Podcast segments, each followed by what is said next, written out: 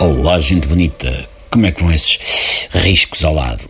Ah, hoje puxaram o cabelo todo para trás. Então espalharam bem a brilhantina? Hum, mas que bem, seus vaidosões. Eu li no outro dia que uma senhora brasileira confundiu um boneco do Senhor dos Anéis com uma estátua do Santo António.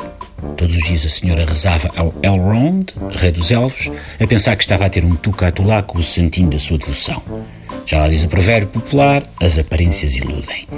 E dizem vocês, epá Miguel, essa senhora andava muito desatenta. Mas a verdade é que o rei dos elfos, assim de lado, dá ares ao Santo António. Eu próprio, quando vi o filme há uns anos, dei por mim a dizer, olha, o Santo António entra no Senhor dos Anéis. Só depois, quando o filme acabou e não houve nenhuma sardinhada e bailarica ao som do apito ao comboio, que percebi o engano. Acontece. E compreende-se. Vai saber, e às tantas o ator é o mesmo.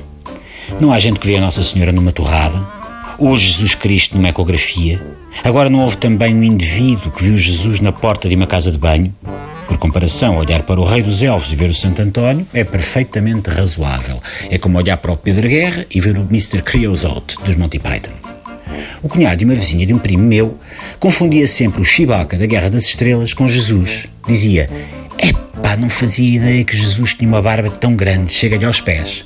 Foi até ao dia em que a família, com muita paciência, disse: Olha que não, esse é o Chewbacca.